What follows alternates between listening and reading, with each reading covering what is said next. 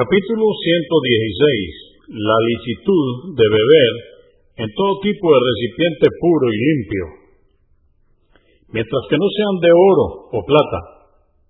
También se puede beber directamente del río. La prohibición de utilizar recipientes de oro o plata para comer, beber, hacer la ablución o cualquier otro uso. 774. Anás, que Alá esté complacido con él, dijo, Estábamos con el mensajero de Alá, la paz de Dios con él, y llegó la hora de la oración. Quien estaba próximo a su casa se apresuró para hacer su ablución y los demás esperaron.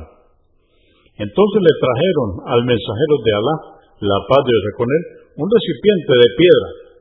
Extendió las palmas de sus manos sobre él, de tal forma que toda la gente pudo hacer la ablución con el agua que manaba de entre sus dedos. Preguntaron, ¿cuántos erais? Dijo, más de ochenta. En otra versión, el profeta, la paz de Dios con él, solicitó un recipiente con agua y le trajeron uno con poca agua e introdujo sus dedos en él. Dijo Anás, vi como el agua brotaba milagrosamente de entre sus dedos. Conté entre 70 y 80 personas que realizaban la ablución. Convenido por Al-Bukhari, volumen 2, número 261 y Muslim 2279. 775. Abdullah ibn Said, que Alá esté complacido con él, dijo, llegó el mensajero de Alá, la paz de Dios con él, y sacamos agua de una vasija de bronce e hizo la ablución. Al-Bukhari, volumen 1, número 261. 776. Yavi, que Alá esté complacido con él, dijo, llegó el mensajero, la paz de Dios con él, acompañado de uno de sus compañeros, a un lugar donde se encontraba uno de los Ansar. Le dijo el mensajero de Alá, la paz de Dios con él, si tienes agua que haya estado en el odre durante la noche, tráenosla, y si no tienes, tomaremos sin recipiente.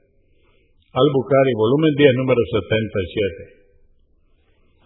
777. Judaifa, que Alá esté complacido con él, dijo, ciertamente el profeta, la paz de Dios con él, nos prohibió usar la seda y el brocado, así como beber en vasijas de oro y plata.